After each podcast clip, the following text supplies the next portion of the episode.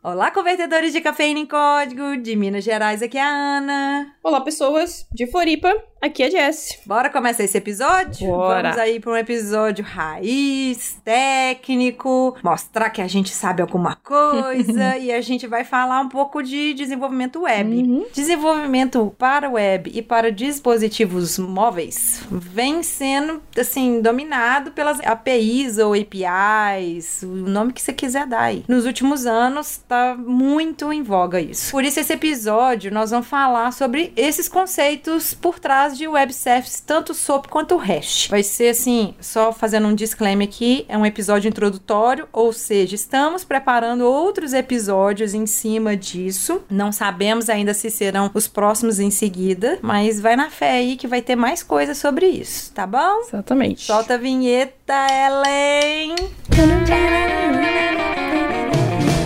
Está ouvindo Pode Programar. Porque nós podemos. Porque nós podemos. Porque nós podemos. Porque nós podemos. Porque nós podemos. Porque nós podemos. nós podemos. Porque nós podemos. Nós podemos. Porque nós podemos. Então, Ana, já pensou em ter seu CV, seu currículo Vitale, elaborado por especialista? Já, já pensei nisso já, mas você já também já pensou que é o primeiro filtro é o currículo? Uhum. E que boa parte dos bons candidatos são sumariamente eliminados ali no currículo? Uhum. E por quê? Porque o currículo tá mal elaborado. Ou seja, tipo, o mercado ele não perdoa um currículo ruim, de baixa qualidade. Então não esse é perdoa. o primeiro passo, né? Então é sua carta de apresentação para a empresa. E você imagina perder aquela oportunidade, aquela, sabe? Porque seu currículo não realça as suas qualidades e quem tá recrutando não teve a paciência ou não teve o tempo de encontrar ali no currículo ali visualmente, ou porque tá poluído, incompleto, ou às vezes até porque tem algum erro gramatical. Ô, gente, isso acontece, fazer o quê? É, eu já trabalhei nessa parte, já recebi muita coisa complicada. Então, um bom currículo é aquele que exalta assim, as informações relevantes de forma organizada, que vende uma história, sabe? Storytelling. E as suas realizações e, e que agrada aos olhos e ao coração do recrutador. É, e você sabe quem tá ajudando nessa a gente aqui é a CV pra você, que tá apoiando a gente nesse episódio e pode te ajudar nesses pontos. Uhum. Se o seu sonho é às vezes trabalhar fora, sabia que a CV para VC também oferece os serviços personalizados para traduzir seu currículo para idiomas como inglês, espanhol, francês, italiano e até alemão? E além disso, né, a CV, pra você, ela também pode ajudar a montar o seu perfil no LinkedIn, que hoje em dia é super importante. Muitas empresas recrutam por lá. Então, dá aquele helpzinho, assim, pra deixar o seu perfil bem legal. Então, Uhum. fica aí a dica. E para quem ainda não conhece a CV para VC, ela tá no mercado desde 2017. Já conta com mais de mil clientes atendidos no Brasil e nos Estados Unidos e coleciona vários cases de sucesso. Quer saber mais? Acesse e confira cvpravc.com.br. E só fala para vocês um negócio. Eu já fui contratada várias vezes por causa do meu LinkedIn. Então, dá uma olhada lá. CV pra você tá aqui como hoje nosso apoiador. E mais pra frente a gente vai falar dos nossos apoiadores de coração, de carteirinha, que estão sempre lá todo mês. Mas esse episódio é especial por isso.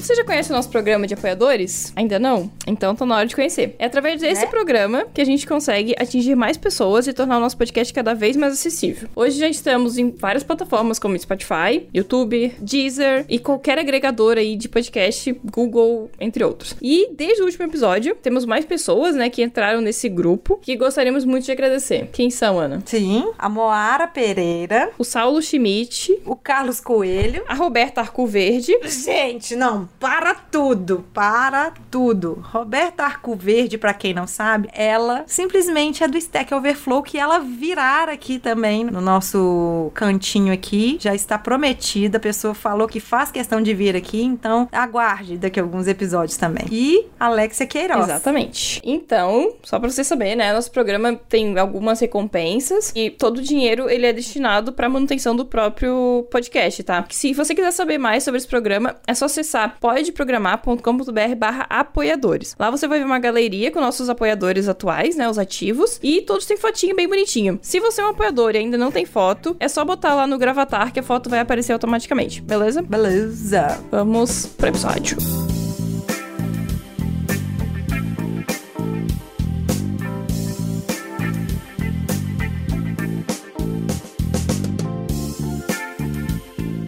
De que, que nós vamos falar mesmo?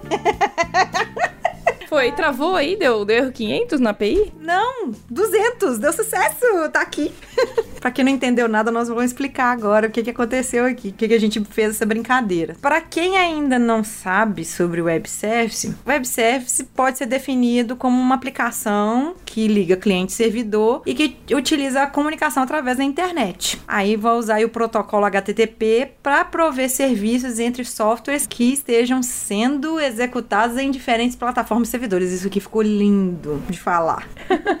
Então, basicamente, são qualquer aplicação que ligam, né? São aplicações que ligam cliente e servidor. Mas aí você tá pensando, mas que raios é cliente e servidor, não é mesmo? Sim. cliente e servidor pensa no sentido de ser cliente de uma empresa, tá? E essa empresa, ela presta serviço pra você. Então, Jess, jeito mais fácil de explicar isso: correio. Correios, verdade. É que eu não queria falar nenhum nome de empresa, né? Mas ok, já que você falou. é uma estatal é mesmo, então tudo bem. É, por enquanto é estatal. Enquanto é estatal. Por enquanto dá pra falar. Então, é, basicamente, você vai lá, bota uma carta no correio, o correio entrega pra outra pessoa, tá? Então, você tá consumindo um serviço, né? Então, aqui a gente tá falando disso, de protocolos, de acordos. Então, você faz um acordo quando você entrega uma carta pro correio, de que ele vai entregar essa carta pro seu destino. Então, o protocolo HTTP tá nesse meio aí, fazendo esse. Vamos dizer que o protocolo HTTP é o carteiro, assim, de uma forma bem simples, assim. Mas esse HTTP que a gente tá falando é aquele HTTP lá do URL do seu navegador. Hoje em dia, esse, esse HTTP ele fica meio escondido, assim como o www, mas ele faz parte. Então, toda vez que você acessa uma página, você está usando o protocolo HTTP. A gente vai falar um pouco mais é, depois sobre isso, tá? Uhum. Bom, basicamente, o Web Service é um tipo de arquitetura de desenvolvimento cujo o objetivo é a troca de informações entre duas entidades de softwares através da internet. As entidades envolvidas nesse processo, ela- elas são aplicações consideradas servidor quando o objetivo é prestar um serviço, né, como tipo correio, ou fornecer acesso a um conjunto de dados. Então, por exemplo, eu poderia ter acesso, já pensando em software, né, à base de dados de endereço do correio. Então, seria um conjunto de dados que o correio, em- né, como empresa, estaria liberando isso, talvez por um valor ou gratuitamente, para que eu, que tenho uma aplicação de e-commerce, possa acessar e ver quais são os CEPs do Brasil, por É, exemplo. ou pelo CEPs ver qual que é aquele endereço completo. Exato. E, por exemplo, já as aplicações clientes, como esse exemplo do e-commerce, tem como objetivo consumir um ou mais serviços disponibilizados. Isso. Beleza? Vamos supor que nós temos a página do Pode Programar e aí a gente faz o cadastro dos nossos apoiadores. Aí quando a gente coloca lá, por exemplo, vamos supor que a gente criou uma tela de cadastro e a gente quer saber o endereço da pessoa. E aí tem aquela parte lá para colocar o CEP. Aí vai lá, a nossa página que é o cliente, vai lá no fornecedor, vai lá no servidor, que é o correio e pergunta: "Olha, qual que é o endereço referente a esse CEP?". Aí ele retorna pra gente. Nós vamos falar daqui a pouco de formatos, mas retorna pra gente o endereço e aí autocompleta os outros campos. Por exemplo, a página hoje de apoiadores que a gente tem, ela é uma página realmente cliente, tá? Que ela consome um servidor, não, um serviço do PicPay e do Gravatar. Então, pelo PicPay eu sei quais são os apoiadores ativos e que eu preciso mostrar na tela. E o Gravatar me mostra qual a foto daquela pessoa. Então, ali a gente já tem um exemplo de utilização e um exemplo de API. Por isso que lá no comecinho a gente falou, né? A Ana falou que o desenvolvimento web e o desenvolvimento, principalmente web e para mobile ou móvel, tá rodeado de web services, rodeado de APIs. Então, por isso que a gente tá falando disso hoje, né? Uhum. E isso, gente, não começou agora, não começou nem cinco anos atrás. Uhum. Começou há um tempo atrás. Quando quando foi que começou isso? Então, se a gente falar ali dos final dos anos 90, começo dos anos 2000, assim, não, não havia muito padrão, né, na internet, assim, a gente tinha HTML, a gente tinha alguma coisa, mas tudo era mato, então cada um que ia desenvolver criava meio que seu padrão, e tinha um padrão na época, um protocolo chamado SOAP, que é o Simple Object Access Protocol, protocolo de acesso a objeto simples, né, tipo isso. Mas sabe como eu sou boa tradução, né? É... Nossa, botar um, um, um SIC aqui, como ela diz. que ele era usado para integrar ah, as aplicações, porém, tipo, não era tão simples assim. Até porque cada um tinha um padrão, cada um tinha um contexto, pra testar esses negócios era uma... Era uma beleza, pois é. Então, ele era meio que conhecido, né? O SOAP ainda é, tá? O SOAP ainda existe. Ah, não, existe muita coisa existe. ainda. Eu trabalhei com SOAP até um ano e meio atrás. Então, Não, eu trabalhei com o meu cliente antigo, antes de eu trocar de emprego. Então foi antes de eu ganhar a Carol. Eu tava há seis meses atrás, né? Só que o SOAP ele é conhecido por ser complexo, assim, de construir, né? Então ele era complexo de utilizar e ele era quase impossível de debugar. Gente, não é complexo, não. Chato pra caramba! Pronto, falei, já expus meu coração. é, é porque junto com o SOAP vem uma coisinha chamada XML, tá? É porque não tinha padrão, tava cada um carpindo o seu lote. Geralmente as coisas são complicadas e depois tende a simplificar. Aí lá pros anos 2000 veio o Roy Fielding e alguns colegas que eles tinham um objetivo: criar um padrão que permitisse que qualquer servidor pudesse conversar com outro servidor no mundo utilizando princípios e padrões simples. Ufa! Que moço querido, não é mesmo?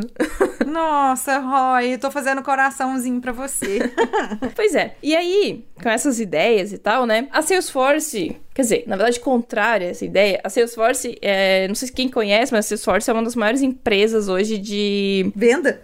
Força de venda? Pois é, eu brinco que é vendas forçada. Ela, ela é uma empresa que hoje ela vende, ela fornece um software para vendas, então todo o processo de vendas, não só isso, tá? Hoje envolve mais coisa, mas basicamente para vendas. E ela foi tecnicamente a primeira empresa a vender uma API como parte do pacote de serviços, isso em 2000. Deve ter ouvinte nosso que não era nem nascido. Então, Nossa, que depressão.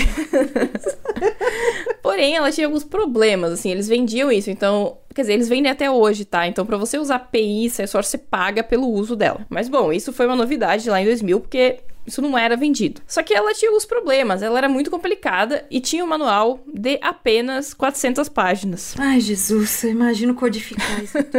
Então, não era tão fácil assim usar essa API, tá? Já assim, aproveitando essa mesma época, o eBay, ele também construiu uma API. Quem conhece o eBay, né? Tipo, um site de leilão virtual. Não sei se ainda é só isso, mas basicamente era isso. É tipo o Mercado Livre. Então, eles também construíram uma API, só que saca a diferença. Não era uma API SOAP ou, ou não era uma API, sei lá, com padrão qualquer, que era o caso do Salesforce. E era uma API REST. A gente vai falar um pouquinho mais pra frente o que, que é isso, tá? Mas guarda esse nome. E eles mostraram que poderia ser lucrativo ter uma API de fácil acesso. Ou seja, quando o Roy lá tá falando em vamos ter um padrão e tal, era por isso, porque poderia ser lucrativo, né? Assim como os correios vendem lá os dados do CEP, hoje, né? Outras empresas na época pensavam assim, poxa, eu posso lucrar com isso. Deixa eu confessar uma coisa pra você, os Correios já disponibilizam isso de graça. Mas eu acho que não é por API, né? Eu acho que eles disponibilizam É um por API? arquivo. É? Não, disponibiliza o web service, consulta lá. Acabei de fazer integração no Então, sistema. então me desculpa, o correio de graça, por enquanto, então é isso aí. É.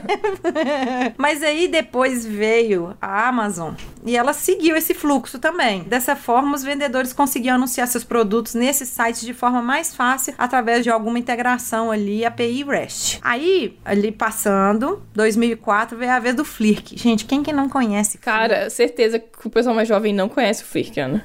Então, se eu falar de Flickr, se eu falar de Orkut, muita gente não conhece. Pois mas é. vamos dizer que Flickr veio ali antes ou junto com o Orkut Uhum. e era tipo uma rede social, só que você jogava foto lá. É porque assim, a gente tá falando de uma época em que não era como hoje que você abre o seu celular e abre o Instagram e posta mil fotos. Não é assim. Você tinha um limite. É. Por exemplo, Orkut, você podia botar 12 fotos só por usuário, tá? Você tinha um álbum com 12 fotos. Então, isso era o limite. E você pensa no tráfego, que era. Tráfego não. Tráfego, que era de passar essa foto. No, no Orkut E- tinha bastante tráfego.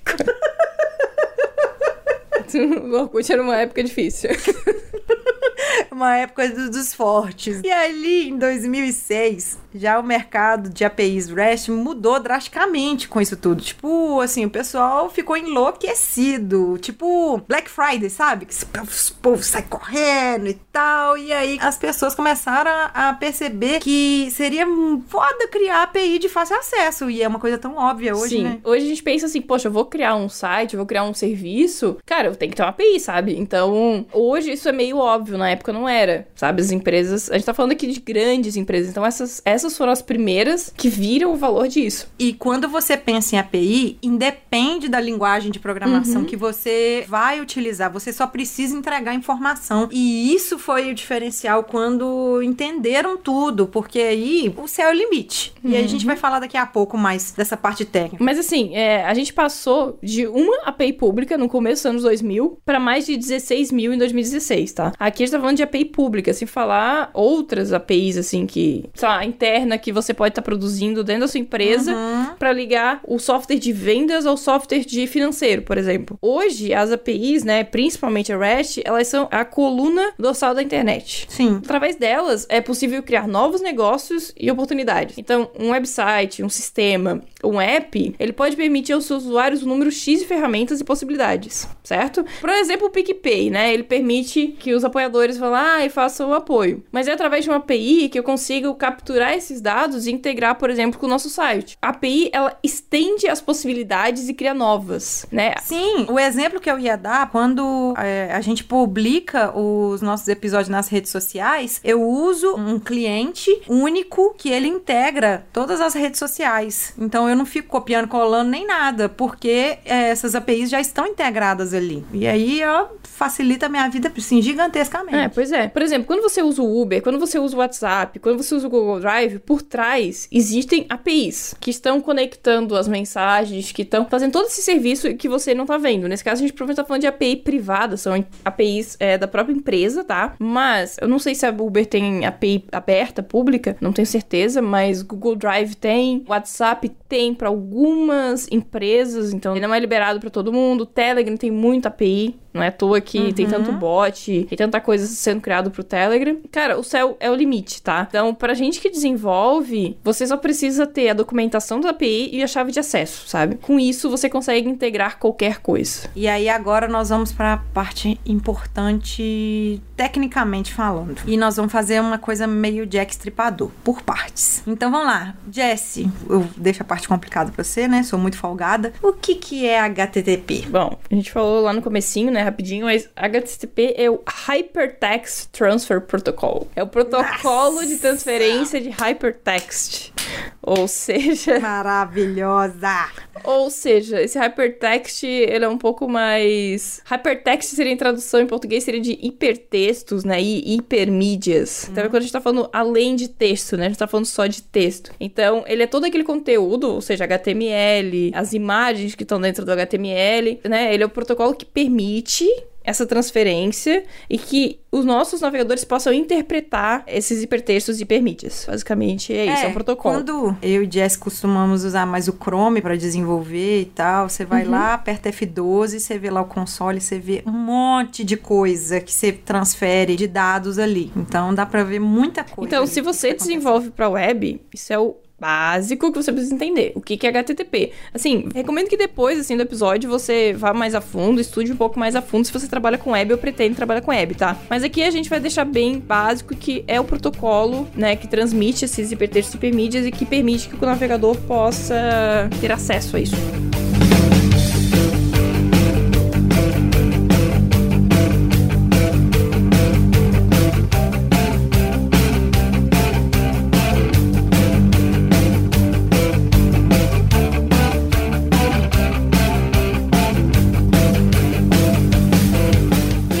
Vamos falar de REST. O REST, já que ela usou o inglês lindamente, eu vou usar aqui também. É o Representational State Transfer. É algo Ah, assim. Ficou bonito. Ele tem por objetivo primário a definição de características fundamentais para a construção de uma aplicação web seguindo boas práticas, ou seja, é um padrão, Sim. tá? Ele cria, tipo, as regras. É. É, As regras estão definidas ali. Então, vamos pensar isso numa uma coisa mais fluxo básico de funcionamento, né? Aham. Então a gente vai fazer assim. Você não precisa fazer, tá? A gente só vai explicar. Mas quando você abre o seu navegador, por exemplo, o nosso site, o seu navegador ele estabelece uma conexão. Lá vamos falar outras letrinhas: TCP/IP com o servidor de destino. Tá? E ele envia uma requisição GET, guarda isso aí, HTTP, com o endereço que você digitou. Ou seja, ele faz uma requisição GET tá? Através do protocolo HTTP pro endereço que você digitou. O servidor, por sua parte, né? Ele interpreta essa requisição e de acordo com o que você solicitou, ele vai retornar uma resposta HTTP. No caso, né, do site do Pode Programar, caso tenha sucesso, ele vai mostrar uma página HTML. Então, se você for lá no Pode Programar, botar podeprogramar.com.br, ele tá fazendo essa requisição HTTP, ele vai chegar no servidor, o servidor vai interpretar isso e vai retornar um HTML para você. Agora, você foi lá, podeprogramar.com.br, botou barra Jéssica, por exemplo, tá? Que eu me amo. Ele provavelmente vai te dar um, um erro que você já deve ter visto várias vezes, se você já acessou a internet aí, que é o erro 404 de not found. Ou seja, ele não encontrou aquele endereço ou aquele recurso que você solicitou. Posso fazer uma analogia Pode. do que já aconteceu uma vez? Ai, gente, eu estava eu aqui em casa precisando usar o banheiro e eu pedi o Rafael para ele me pegar papel higiênico. Ele pegou um rolinho, escreveu 404 e me entregou esse rolinho. Ele já fez isso comigo. Não façam isso, pessoas, por favor.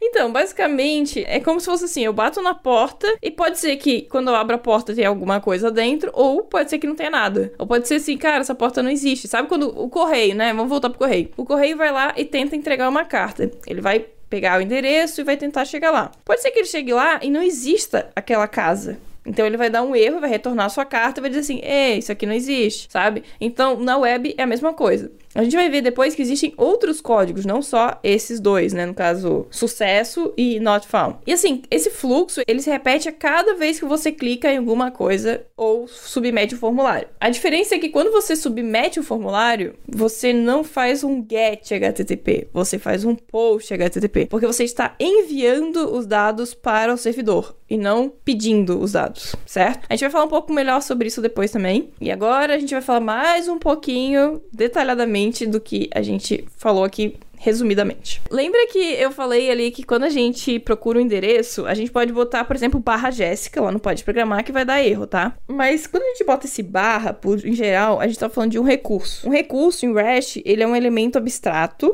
e que nos permite mapear qualquer coisa no mundo real como elemento para acesso via web. Então, quando você pensa lá em orientação objeto, é um pouco parecido. Então, você tem um elemento na vida real e você transforma ele num recurso para uma API, tá? Então, a partir do endereço URL, a gente consegue acessar alguns recursos. Por exemplo, se você for lá em podeprogramar.com.br, você pode botar barra contato. Então, quando você faz isso, você está acessando o recurso contato. É como se fosse um outro objeto. Isso, isso. Por exemplo, imagine que você tá num site de cursos, né, de educação. Você poderia ter um barra cursos ou barra alunos. Ou seja, ele entende como se fosse um subdiretório, sabe? Isso. É, um recurso. Então, a partir daquele momento ali, você tá entrando nesse subdiretório daquele domínio, daquela URL, tá? Então, quando você acessa esse endereço, a gente tem o recurso que a gente quer. Porém, se a gente tentar acessar um que não existe, vai dar o 404, porque não existe esse recurso. Isso é bem importante quando a gente fala de API, tá? A gente tá falando de algum recurso. Então, por exemplo, se vocês botarem lá no site, vocês também vão ver barra apoiadores. Quando a gente tá falando assim de sites, no geral, a gente pode até chamar de recurso, tá? Mas não necessariamente esse recurso vai ter mais de uma ação. Por exemplo, no apoiadores vocês só vão conseguir acessar a página, vocês não vão conseguir interagir com esse objeto, vocês não vão conseguir fazer o CRUD, vamos dizer assim. Pra quem não ouviu, a gente tem um episódio sobre CRUD, se quiser entender melhor. Mas basicamente, é, quando a gente tá falando de site, a gente não tá falando dos outros verbos do HTTP. A gente só tá falando do GET nesse momento. E agora, para interagir com os recursos que vimos antes, agora, Jess acabou de falar, o HTTP nos fornece uma interface de operações padronizadas, que vai permitir com que possamos criar, atualizar, pesquisar, remover e executar as operações para um determinado recurso. Que é, é o CRUD. Isso. E não só assim o CRUD, tem, acaba tendo mais é, coisas. tem, tem mais né? coisa, assim, mas bem É. básico é o CRUD. É, já entende que tem ali quatro recursos básicos mais algumas coisas. Além disso, o HTTP ele vai fornecer um conjunto de respostas para os clientes para que possa ter uma interação, né? Então, vai ter um conjunto, não vai ser uma coisa básica. Por exemplo, quando a gente fala aí do acesso do pode programar. Quando vem a tela para a pessoa, a tela vem e aí vem uma resposta falando sucesso. Quando você tem uma tela que é não encontrada, então ela vem uma tela e vem um not found, 404. que é o não encontrado. Ah, e aí quando tem a tela, por exemplo, lá, a tela de administrador que eu e a Jess temos acesso e a gente coloca uma senha lá que não é a senha, então tem lá o proibido. Então a gente vai ter vários retornos ali e na maioria das vezes são retornos bem específicos, então a gente consegue tratar, não é de forma superficial, a gente consegue tratar bem detalhado cada retorno que vem pra gente. O, o mais importante disso, né, das interfaces e dos recursos, é o padrão, tá?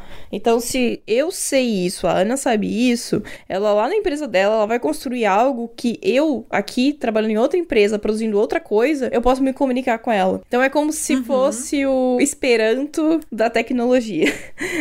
É, teoricamente. É, pra quem não entendeu, é, Esperanto era a ideia de um idioma único, uma linguagem única, universal. Todo mundo poderia falar a mesma língua, tá? Vamos dizer que é o- atualmente é o inglês, assim, que é o idioma comercial, que todo mundo, em teoria, deveria saber pra poder se comunicar, tá? Seria uma forma de qualquer pessoa saber o que tá... É padrão, né? Basicamente, padrão. Então, o que que acontece? Eu vou lá, vamos supor que eu sou servidor. Eu tenho lá um padrão que eu sigo, por exemplo, eu escrevo lá podeprogramar.com.br barra e coloco lá um parâmetro lá. A Jessie que tá do outro lado, a gente não precisa conversar. Na hora que ela vê aquilo ali, ela já vai entender como que ela vai solicitar pra mim. É a mesma coisa que você chegar num bar, você vai chegar num bar, você sabe que lá no bar tem o cardápio. E aí, vamos supor que lá vende caipirinha, vende cerveja e tal. E o lugar não vende café, e você vai pedir café. Enfim, não é mesmo? Não sei pra onde você queria ir, mas é isso aí. Eu só queria dizer que você tem um cardápio e aí você trabalha em cima daquele cardápio. Você só entrega Sim, o cardápio sim. pra pessoa. Sim, isso chama documentação. Isso, garota. A documentação, É, vamos dizer assim, é o cardápio. Então você tem que seguir o que tá lá. Então por isso também que é importante que você deixe muito claro no cardápio o que você tá entregando. Vamos entrar agora na parte mais divertida do REST, Sim. que são os verbos. Eu adoro. Sim, verbos. A gente conjuga verbos no REST. Qual que é o primeiro verbo, Ana? Não sei, fala você. Mentira! Vou falar. Assim, um dos verbos mais comuns. Que a gente já falou, get. né? Sim, a gente falou verbo get, nós falamos gorinha mesmo. Então, assim, um método, quando ele é do tipo get, ele é utilizado quando existe uma necessidade de obter um recurso. Se a gente pega ali no crude, vai ser tipo o read, sabe? É só pra ler, pra me trazer alguma, alguma informação. Então, quando a gente fala de um site, normalmente o retorno é um HTML, igual a gente falou aqui, que retorna, voltando ao exemplo do pode programar, quando você solicita uma URL e vem aquilo ali pra você, é o retorno básico. Mas quando é uma API que ela tem algum outro retorno, vamos supor, no caso a gente falou de correios, o correio vai retornar um outro formato e que agora não tô lembrando, eu acho que é um XML, eu não tô lembrando aí porque eu pego e converto, tenho certeza disso, porque eu converto ele num JSON pro front-end. Tá, mas assim, no geral, no geral, normalmente é, as APIs retornam ou JSON ou XML. Hoje tá mais assim, tá mais um XML, um JSON e tá cada vez mais partindo para um JSON, porque quando você pega aí o tamanho de um arquivo, a quantidade de letra, de byte que Que trafega, tem, né? Que trafega, o, o JSON ele é muito menor do que um XML. A mesma informação se você colocar os dois juntinhos ali, contar quantos caracteres Uhum. tem ali, cada caractere tem o seu tamanho, tem um monte de coisa ali. Um JSON ele tem de ser menor e aí o tráfego tem que ser E rápido. no geral também é mais fácil trabalhar com objetos JSON do que XML. Já é outro ponto. Beleza, então o get é esse bem simples.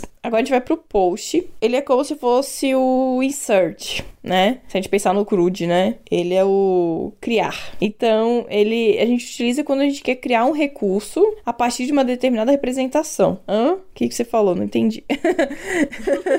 Exemplo, quando a gente tá lá e tem um formulário de contato, por exemplo, de um site, tá? E a gente escreve lá nome, e-mail, ah, o que, que eu quero escrever aqui, qual é a mensagem. E a gente aperta no submit ou no salvar. Quando a gente faz isso, a gente tá submetendo os dados é, pro servidor. Então, a gente faz isso quando a gente quer criar, por exemplo, um novo aluno, ou a gente quer criar um novo contato, um novo comentário, um novo post, por exemplo. Qualquer representação, né? Então, a gente pode usar isso de diferentes formas. A gente pode usar isso numa página web com o botão salvar, ou a gente pode usar isso através de uma conexão em Java, em qualquer outra linguagem, se comunicando através de uma API com outro serviço, né? Que foi o que a gente falou. Então a gente pode conectar qualquer serviço, sem que seja a mesma linguagem. Por exemplo, eu quero me comunicar, eu tenho uma aplicação em Node e eu tenho uma aplicação em Python. Eu quero fazer que as duas se comuniquem, por exemplo. Eu posso fazer uma API e as duas, né, eh, se comunicarem. E o post eu uso para poder criar o objeto. Em teoria, o post era só para gravar, mas tem gente que usa ele também como get para obter. Hã? Sim, tem lugares que usa. Vocês que estão ouvindo a gente, que já conhece, fala assim: "Eu já vi". Não precisa falar que foram vocês, não. Pode falar assim: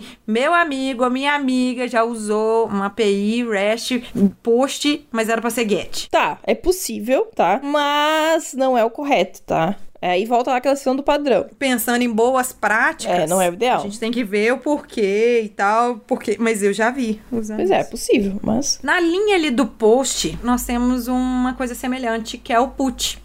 Só que o put, o que, que vai acontecer? Ele, ao invés dele inserir, ele dá um insert, ele vai atualizar. E aí ele atualiza todo o objeto. Vamos supor, eu quero atualizar a informação do cadastro da Ana em algum lugar. Eu vou atualizar tudo, eu preciso mandar aquele objeto todo. Ele, independente se tá igual ou não, ele atualiza toda aquela informação de acordo com eu mando o ID da pessoa, o ID daquela informação, ele atualiza tudo. Junto ali tem o patch, que não tá aqui na pauta, mas que a gente usa também, que aí você consegue atualizar somente um item, como se fosse lá o where lá do SQL, lá você consegue filtrar mais. Mas a gente não colocou ele aqui na pauta e não vamos detalhar ele. O PUD, em teoria, também você consegue atualizar um único objeto, né? E não todos, né? Também. É, em teoria, mas o put serve para atualizar tudo.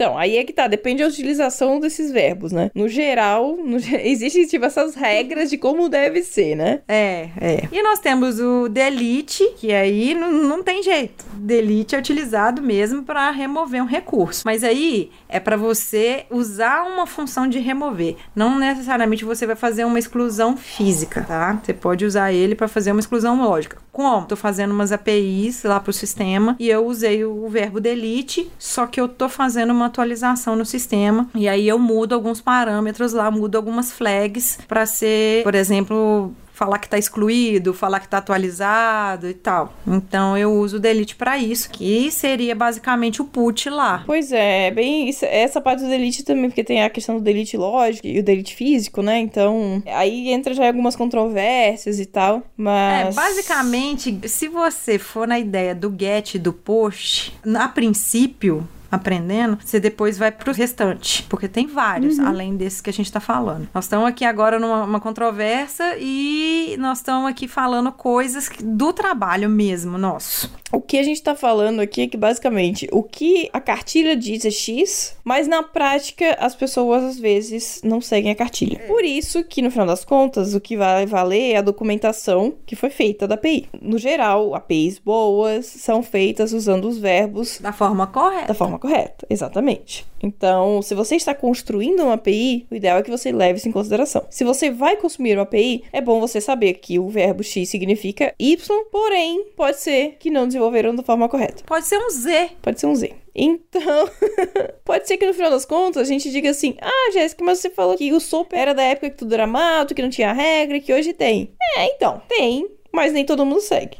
É, mas só que se você pensar na hora de trafegar essas informações, hoje a coisa já tá bem mais tranquila de fazer e utilizando esses padrões que a gente tá falando aqui. E também até o que tá ali por dentro, encapsulado dentro do protocolo, dentro do, do cabeçalho e tudo mais. Então hoje a coisa tá mais tranquila de trabalhar. E aí o que a gente falou, nós temos as respostas, né? A gente tá fazendo a requisição e o servidor retorna pra gente alguma coisa, sempre. É o response, né? Então tem o request e o response, né? Se você tá vendo isso em inglês. O response, ou a resposta, depois que o servidor processa, o que, que ele vai te retornar, tá? Aqui, é de novo, tá? Volta aquela questão. É o que a gente tá falando, o que é boa prática e não necessariamente o que as pessoas fazem. A boa prática diz que a gente basicamente tem cinco grupos de respostas, tá? Então a resposta sempre vai ser um número entre 100 e e 500 e alguma coisa, tá? É 599, então sendo que o primeiro grupo vai ser o 1xx. Tá? Então é na cadeia do 100. O 100. Então de 100 a 199. É, no caso é de 100 a 102, tá? No caso desse ele é menor. E ele é sobre informações gerais. Então, por exemplo, o 100 é sobre é, continue.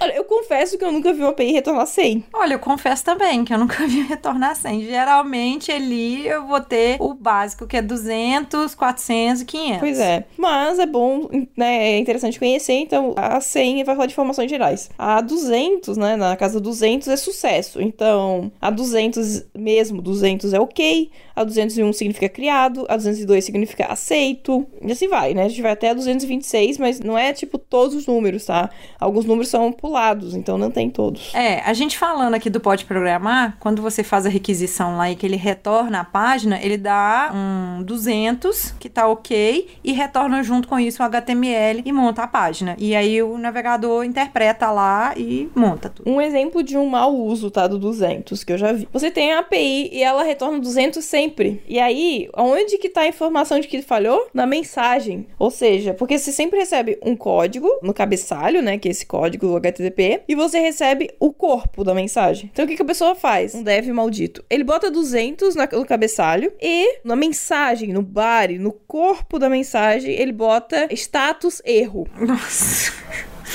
Ai, meu coração até devia, tá? Você que está ouvindo a gente, que só coloca como retorno, não coloca ali um tratamento para colocar outros retornos, você não merece ir pro céu, tá? Você não merece nem sair daqui, porque do jeito que tá o inferno, aqui tá, tá, tá bem- Pois é. terra tá bem. É, não vou fazer juízo de valor, tá? Mas se você faz isso, por favor, tente não fazer mais. Por favor, a gente tá pedindo isso pra gente não dar um soco na cara de Não, mas é só pra gente tentar seguir os padrões e as regras. E essas regras é legal, tá? Em cima disso, gente, é, eu falo muito lá com os meus trainees, com quem tá comigo ali. Quando a gente desenvolve sistema, não pensa que você tá desenvolvendo pra você, independente se é só você que vai consumir, não importa. Pensa que sempre você vai estar desenvolvendo pra uma outra pessoa da manutenção. Então, até pra quem for da manutenção, quem é desenvolvedor, entender o que que tá acontecendo. Se ele vê ele erro 200 ali, ele vai rir da sua cara e não vai entender nada. Então, assim, acima de tudo, quem vai estar consumindo essa API, pensa também em quem vai estar dando manutenção nessa API. Por favor, pensa com carinho, tá? Coraçãozinho pra você que, que pensa. Beleza. É, aí a gente entra na casa do 300, que é sobre redirecionamento. Então, por exemplo, ah, um site mudou o endereço dele. Então, provavelmente ele vai, ele pode retornar um erro 300, tá? Se tiver configurado no servidor. Esse é o caso, acho que mais clássico. 400, aí a gente tá entrando na casa de erro no cliente. Então, por exemplo, você pediu algo errado, é, por exemplo, ah, acessou um endereço que não existia, conflito, é, o 403 que a Ana falou que é o forbidden, aí você não tem permissão. Uhum. O 404 que a gente É, falou, o 401 not também, que é o unauthorized, é também que você não tem autorização. 405, que é método não permitido. É, timeout. 400, eu acho que ele é, ele é o maior, tá? Ele é o maior deles. Então, tem bastante coisa interessante. Deem uma olhada depois e conheçam, né, todos eles. E, por último, que é o 500, que aí é quando o negócio ficou feio. Tive- ficou feio pra quem tá prestando serviço, né? Então, é quando dá um erro no servidor, tá? Então, Aí a gente tá falando de 500 mesmo, que é o mais famoso de todos, que a maioria já deve ter visto. Temos o 501, o 502, que é do Bad Gateway, que também tá relacionado com rede. 503, que é o serviço está é, indisponível. Timeout. É, bom, a gente tem alguns erros, Você tá? tá olhando a listinha aí, né? E eu não tô com a listinha aberta, né? Ah, Não, eu decorei bonita. isso. Aham, Bom, alguns tá. a gente decora durante a vida, né? Sim, Porque sim. É. A gente vê isso várias vezes. Então, basicamente é isso, tá? A gente vai deixar aqui no post o link com todos os códigos. Lá tem pra cada código uma explicação. Sim, tá bem legalzinho lá. Nós vamos deixar o link pra vocês. A gente não vai colocar isso tudo no post, não, até porque pode variar e tudo mais. Vamos deixar lá direto da fonte, lá qualquer variação você usa pra consulta. É, então basicamente é isso, tá? Uhum. Então, nas aplicações web, a gente vai ver aí de representação, que a gente já deu uma falada, o mais comum é o HTML. Que é o retorno da página que ela vai ser renderizada, vai ser interpretada ali pelo navegador. Só que aí a gente vai ter outras formas, que vai ser o JSON, o XML, um TXT ou algum outro formato que vai atender o que, que você está querendo. Uhum. Importante citar é que um recurso pode ter mais de uma representação e podemos construir aplicações para que um determinado cenário retorne representações diferentes baseadas na necessidade do cliente. Por exemplo, você faz um get a partir do navegador. Ou, sei lá, se você faz um get e passa uma credencial X, ele te retorna uma lista de recursos, por exemplo. É, e a gente tá falando aqui, é, a gente tá até muito focado numa funcionalidade só. Às vezes você quer montar um site e você vai precisar de várias informações picadas. E aí, às vezes, você vai solicitar uma API, por exemplo, que ela vai retornar um JSON, uma outra vai retornar um pedaço de informação que vai estar em XML. E você pode fazer isso e depois montar o site, montar um contexto todo. Não precisa só ser uma chamada. Pode ser N chamadas para criar a interface que você quer. Aí já é com você que tá desenvolvendo aí qual que vai ser a melhor interface para o seu usuário. O que, que você quer. É, aí também a gente pode acabar já caindo em microserviços e tal, mas aí isso fica para um outro papo. Eu tô tentando não cair nisso, mas toda hora vira e mexe, porque tá muito em voga esse tipo de arquitetura de microserviço. Um dia a gente fala, tá? Mas calma. É muita informação só aqui, é muita informação. Eu e a Jess, a gente usa algumas ferramentas para estar trabalhando diretamente com as APIs, testando antes da gente colocar elas ou consumi-las nos nossos sistemas. Então, assim, eu pelo menos uso uma ferramenta que eu acho muito legal, que é o Postman, que ali eu faço as requisições e tal, e eu acho bem mais simples. Mas nós temos ali desde os primórdios, a gente tem um outro, né? É, tem o SoapY, que ele é o mais famoso, assim, pra quem já trabalhou muito com Soap. É, vocês podem ver que a gente não entrou muito Soap, porque o conteúdo só de REST já é bem gigante, assim, isso que a gente não aprofundou muito em nada. Então, a gente não falou muito de Soap, ainda tem empresas usando, tá? Então existe. Tem, tem. É, eu usei muitos anos SoapUI. O Postman eu tô usando mais agora, que eu tô trabalhando mais com REST. Cara, com o Postman você pode criar, por exemplo, testes. Eu acho que no SoapUI também. Então você pode criar, tipo, um grupo de testes para que, ah, quando eu enviar esse corpo, o que, que eu vou receber de retorno, tá? Então dá pra fazer bastante coisa automatizada e dá pra fazer coisas mais simples também. É, o Postman ele tem uma interface um pouco mais intuitiva, ele tem um formato assim que é interpretado pelo navegador, apesar dele ser na máquina. Enquanto isso, o SoapUI ele é uma interface desktop. então, É, o Postman eu também uso desktop, mas o ponto é que como o próprio REST ele é mais simples, é mais intuitivo usar o Postman, né? O SoapUI ele era mais complexo porque trabalhar com XML é mais complexo. Então, E também você pode criar ali no Postman, você pode criar coleções, você pode mandar aquela requisição, Uhum. como que você montou aquela requisição, você manda para outra pessoa, para ela testar. Você pode colocar na sua documentação como que foi feito no Postman. Então, assim, ele é uma ferramenta que hoje eu prefiro mais. Mas eu já usei também muito SoapUI e hoje eu, eu tenho preferência pelo Postman. A gente vai deixar o link mas também uma do- dúvida, Ana, você já usou Soap com o Postman? É possível fazer isso ou não? É. É possível? Ah, tá, não sabia. Só usei pra REST. É, eu sei que eles estão liberando agora o GraphQL no Postman, então você já pode também começar a usar. Fica isso os próximos capítulos aí. tá aí na, na nossa listinha aí, que agora a gente vai seguir, tá, gente? A gente fala que vai no futuro fazer e tal, não, mas agora tá bem já na nossa listinha. Isso. Então, isso aqui que a gente falou é pra quem vai consumir, mas pra quem vai desenvolver, né? Quem vai desenvolver uma API. Eu acho que a ferramenta mais conhecida é o Swagger, que é onde você pode desenhar os seus recursos, suas interfaces e tal, e criar essa documentação já. Como é que é que o Swagger faz? Na hora que você vai lá, configura ele direitinho na sua aplicação, que você cria tanto um arquivo JSON, mas você cria dinamicamente um arquivo XML. Você não, a aplicação ela cria, quando ela dá um build, ela cria dinamicamente e ela monta uma página HTML. Uhum. É, que é a sua documentação. É, e ali você consegue colocar ali, fica tudo bonitinho, cada verbo tá separado em cor, você consegue colocar tudo bonitinho, separado por temas, por exemplo, você coloca lá controller, cada controller com um nome, e aí ele subdivide bonitinho, tem um accordion que abre e fecha, hoje a versão mais recente, né, tem um accordion lá, você coloca a forma que você vai ter a requisição e a resposta, então se eu quero mandar um objeto, e esse objeto é no formato JSON, como que é o formato que eu vou mandar, e como que eu vou receber, então assim, o Swag é quase unânime, né? eu não sei se ele é unânime não, mas entre e a Jess é unânime. Outra dica que eu vou falar, tá? Que eu achei bem legal, tô usando essa ferramenta, que é a API Gateway da AWS,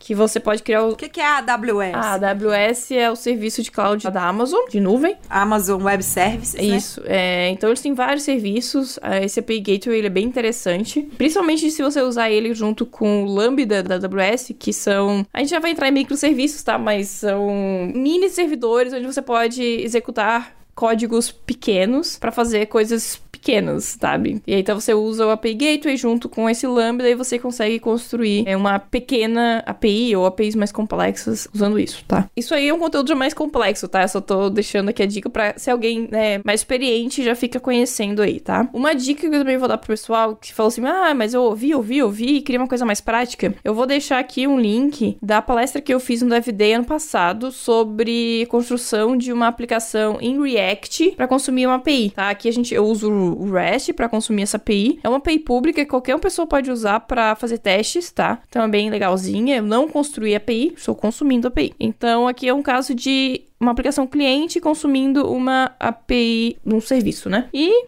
acho que é isso. É, assim, o tema é grande. A gente tá dividindo em subtemas. Com certeza faltou muita coisa pra gente falar dentro desse tema, mas como a gente sempre frisa, pode programar, às vezes ele é um pouco básico em algumas coisas, mas ele é para dar uns lampejos para você pesquisar, para você correr atrás. Mas a gente vai deixar vários links, alguns links que ajudou a gente a basear um pouco na nossa pesquisa. E é óbvio que a gente falou que muita informação nossa mesmo do dia a dia, das nossas experiências pessoais. Tem muita coisa na internet, tem muita coisa também no YouTube, caso vocês queiram alguma coisa na prática, precisa ver vídeo, tutorial e tal. Então a gente vai deixar aqui o básico para vocês começarem a pesquisa. Só mesmo uma colherzinha de chá. Alright?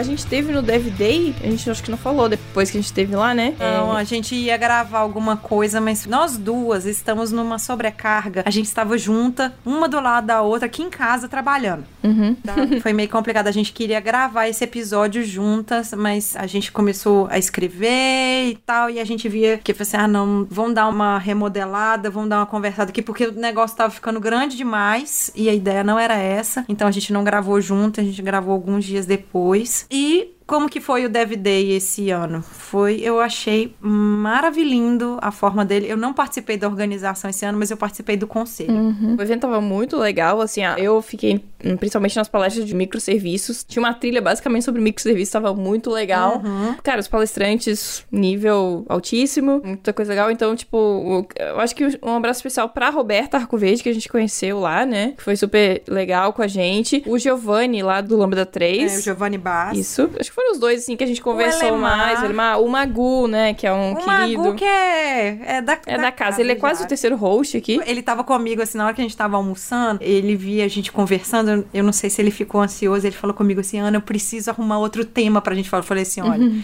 você arruma, você faz a pauta e eu desenvolvo com a Spoiler, aqui, tá? spoiler. Vai sair o episódio com ele, tá? Mais um? Daqui a um mês. Então, Eita! mais ou menos daqui a um mês vai sair o episódio. Então, fiquem de olho aí que Magu está de volta logo, logo. É, e ali a gente também queria mandar um abraço especial para os nossos ouvintes que a gente conheceu pessoalmente ou que a gente encontrou lá. Teve a Raquel, que a gente tirou foto. Fábio também. Teve o Fábio, teve o Flávio, que eu chamo ele de. Ai, o ator lá, eu esqueço sempre o nome dele. William Defoe. Tiramos muitas fotos com todo mundo, conversamos com várias pessoas. Foi, assim, bem legal e pena que não deu muito tempo pra gente. Porque, assim, é muita coisa e a gente quer conversar com todo mundo, a gente quer interagir com todo mundo. Quem não deu aqui pra mandar um abraço e que eu dei lá, desculpa, mas é porque é muita gente. Mas a gente tá aí. Ano que vem, vamos ver se a Jessie volta. Porque agora, assim, Jessie vem aqui em Minas Gerais uma vez por ano. Então a gente tá marcando aí o DVD como uma data. Eu queria só falar mais uma coisa. Continua a gente ajudando a gente lá no iTunes. dando cinco estrelinhas. Continue consumindo também quem pode consumir pelo Spotify, porque o consumo de vocês é o que bota a gente lá no topo. Também compartilhe com seus colegas, com pessoas que estão entrando na área, que gostariam de entrar aí. A gente tá recebendo, como eu já falei, N vezes. A gente recebe muitos feedbacks. A gente lê todos, a gente não tá dando conta de responder todos, porque realmente é uma coisa que eu e Jess fazemos pessoalmente. Uhum. Então é isso, pessoal. É, até o próximo episódio. E tchau! Tchau.